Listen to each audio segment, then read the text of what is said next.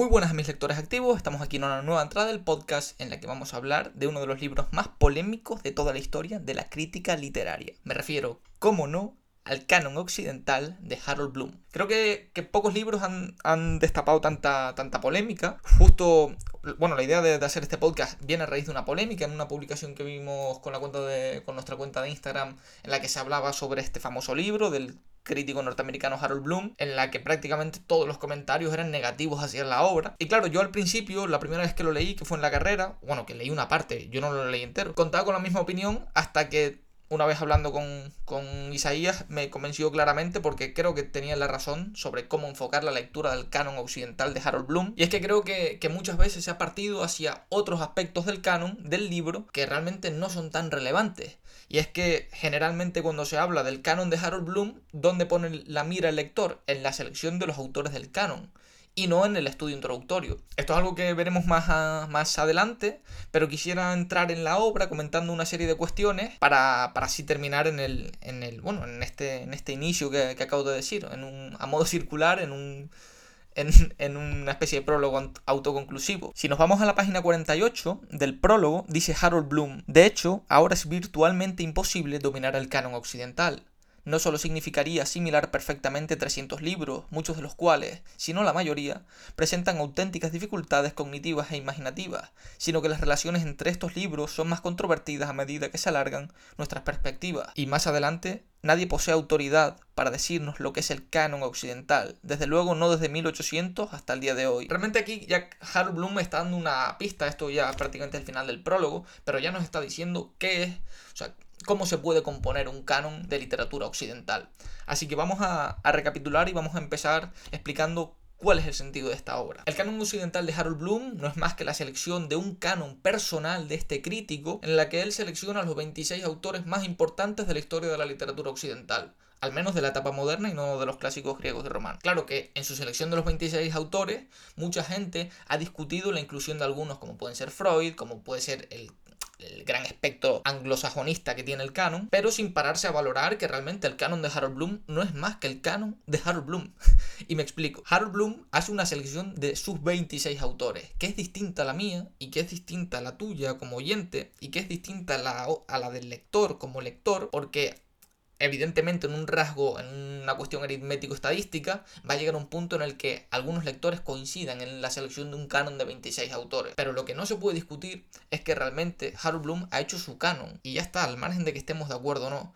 Porque si yo entablo contigo una discusión oyente sobre tu canon de escritores, seguramente no coincidiremos en los 26 y ahí podemos entrar en un debate. Por tanto, lo verdaderamente interesante del canon de Harold Bloom son los patrones que hacen que se conforme o que se, ese canon de literatura occidental al margen de la selección de escritores que puso. Es cierto que hay determinados autores bastante polémicos, ¿no? La inclusión de Sigmund Freud, a pesar de que Sigmund Freud es una de las personalidades, si no la que más, que más ha influido en toda la literatura del siglo XX.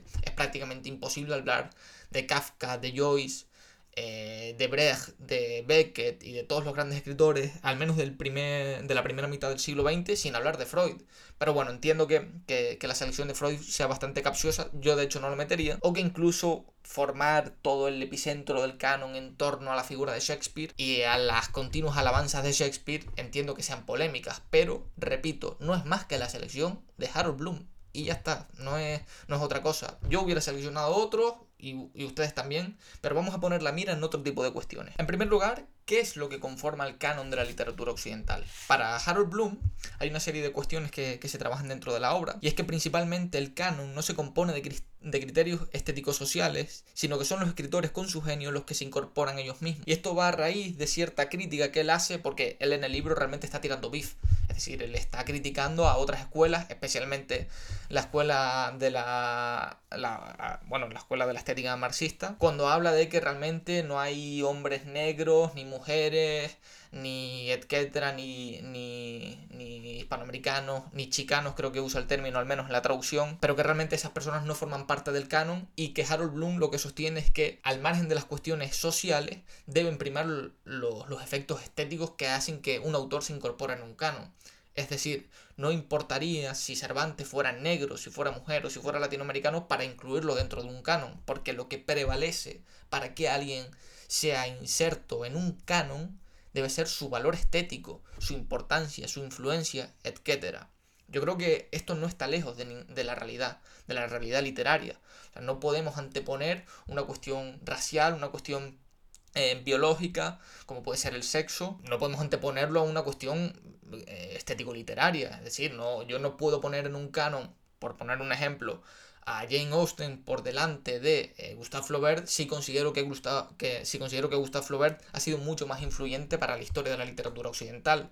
Creo que que en esos términos, al menos Harold Bloom, es bastante certero y, creo que, esto no debe dejarnos dudas a la hora de lo que es la composición de un canon. Sobre esto, Harold Bloom lo confirma en la página 45 cuando dice, estamos destruyendo todos los criterios intelectuales y estéticos de las humanidades y las ciencias sociales en nombre de la justicia social. Y es que parece que muchos críticos, muchos lectores, quieren hacer una especie como dice el propio término, de justicia a la hora de poder colocar a ciertos autores dentro de los cánones solo porque en el pasado se les trató mal o no se les reconoció. Si no se les reconoció en el pasado y ahora sí, yo creo que ya está justificado el hecho de su reconocimiento a título póstumo. Ojalá hubiera sido en vida, sí, pero también hay que recordar, como decía T.S. Eliot, que es muy difícil juzgar una obra hasta que no hayan pasado 100 años. Por tanto, esa justicia social, esa, mm, ese interés por reivindicar ciertas figuras e, e intentar una inclusión forzada en muchos puntos dentro de un canon, no solo ayuda, perdón, no solo no ayuda a la conformación del dicho canon, sino que realmente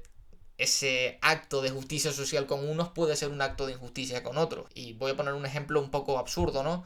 Vamos a decir como que eh, Pizarnik, que durante muchos años no fue estudiada, ahora finalmente eh, ha cogido ese reconocimiento y lo vamos a incluir dentro de la, del canon de las 10 mejores, de los 10 mejores poetas de la historia de la humanidad. Pues si fuera una inclusión forzada y solo la estamos incluyendo por una cuestión de justicia social y de reconocimiento, no tendría ningún sentido, porque lo estamos, porque esto está prevaleciendo sobre los criterios que anteriormente dijo Harold Bloom, es decir, los criterios estético-literarios. En este punto que creo que yo, al menos desde la, la, lectura que yo hago de Harold Bloom, creo que es bastante certero. Como digo, que creo que ya lo comentaba antes, a mí Harold Bloom no es que me guste especialmente, pero el César lo que es el César.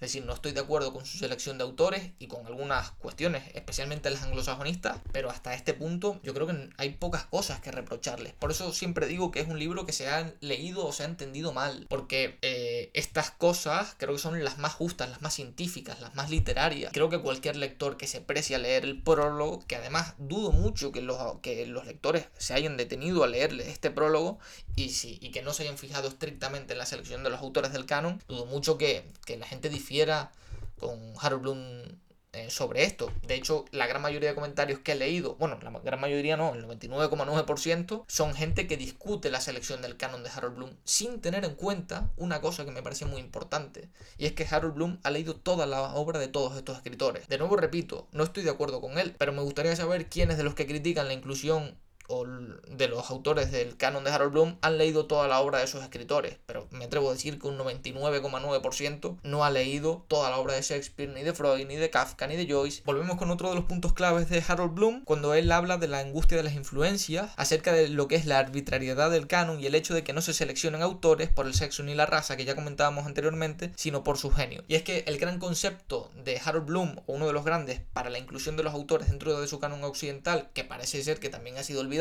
es el hecho de que es absolutamente primordial que el escritor que esté inserto dentro del canon haya sido muy influyente.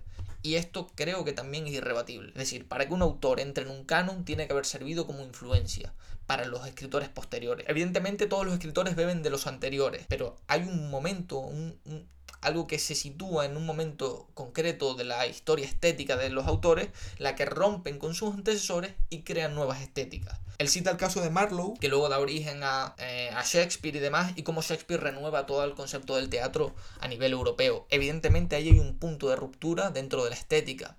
Voy a poner otro caso, el famoso del Quijote, que muchos elementos eh, narrativos del Quijote ya están insertos dentro del asedio de Tormes.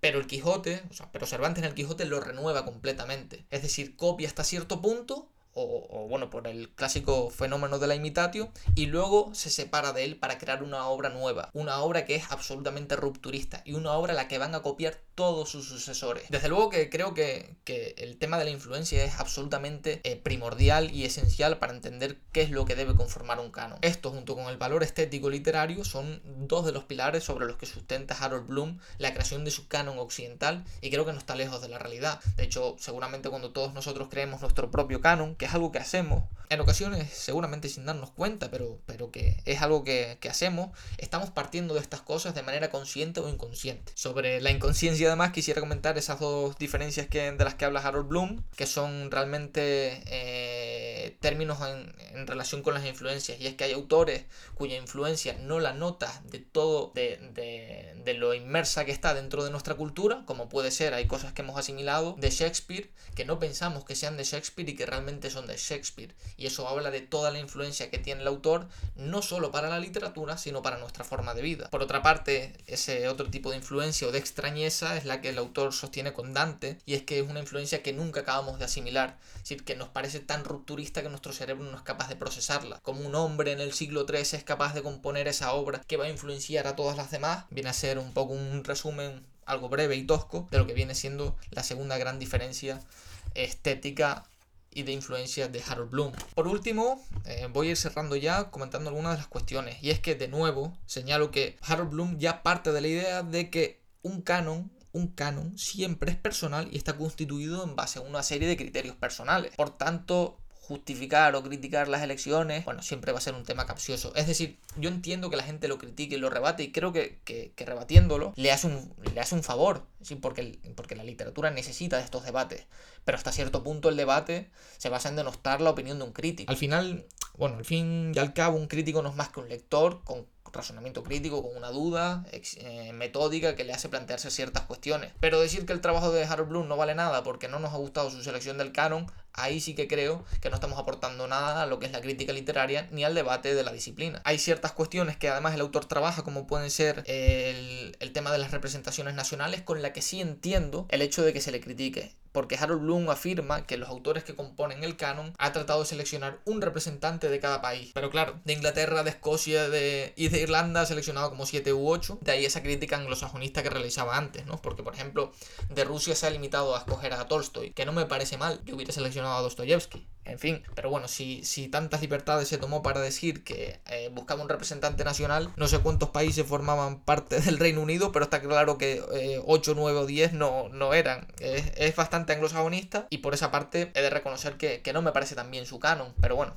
me, remito a lo mismo que comentaba anteriormente. Para cerrar, no caigamos en cuestiones eh, un tanto absurdas o ilógicas. No quiero que, caigamos en, el hecho de decir que el canon de Harold Bloom no sirve para nada porque ha metido a Kafka y no nos gusta Kafka y las cosas no, no creo que deban funcionar eh, eh, así. Yo siempre les animo a que muchas veces relean los textos que, comentamos. Y en este caso no hace falta que lean el canon entero de Harold Bloom. Yo ni siquiera lo he leído. O sea, cuando vaya a leer a alguno de los autores, leeré la parte que concierne a ese autor. Cuando vaya a leer a Kafka esta semana, releeré o leeré la parte de Kafka de Harold Bloom para ver si deja cosas claras que pueden ser interesantes para, para nuestro juicio. Pero desde luego, la parte más interesante a mi juicio de Harold Bloom es el prólogo en la que habla de cómo se debe constituir un canon, que creo que sigue unos preceptos bastante clásicos. Y, en cierto modo, a mi juicio, irrebatibles. Quizás sea yo el que esté leyendo mal el canon de Harold Bloom, quizás sean ustedes los que lo estén leyendo bien, pero creo que al menos esta lectura ha sido tratada con cierta injusticia durante buena parte de, los tiempos, sobre todo porque se ha puesto la mira en cuestiones que no eran tan tan interesantes como si podían ser las otras, que es, como digo, la constatación de lo que es un canon. Sin más dilación, voy a cortar, eh, voy a cerrar ya este podcast. Eh, la verdad que como ya les comentaba en la temporada anterior, íbamos a cerrar los programas comentándoles algunas recomendaciones de lectura, pero no se me ha ocurrido ninguna porque no conozco ninguna obra parecida al canon de Harold Bloom. Sí que están los libros de Italo Calvino, de Nuccio Ordine, cuando hablan de las obras que forman parte del canon, pero no hablan en sí de lo que es la conformación de un canon, sino simplemente sus grandes obras. Y por tanto no conozco ninguna obra que, que se asemeje a, a este canon de Harold Bloom. De cualquier forma, saben que pueden encontrarnos en las redes sociales en las que estamos activos, como son Spotify, eBooks, Podimo, Google Podcast, Amazon Music, Castbox, Pocket Cast, Radio Public e Instagram con nuestro nombre Litera Dependence Podcast. Esperamos que tengan un buen fin de semana y buenas lecturas.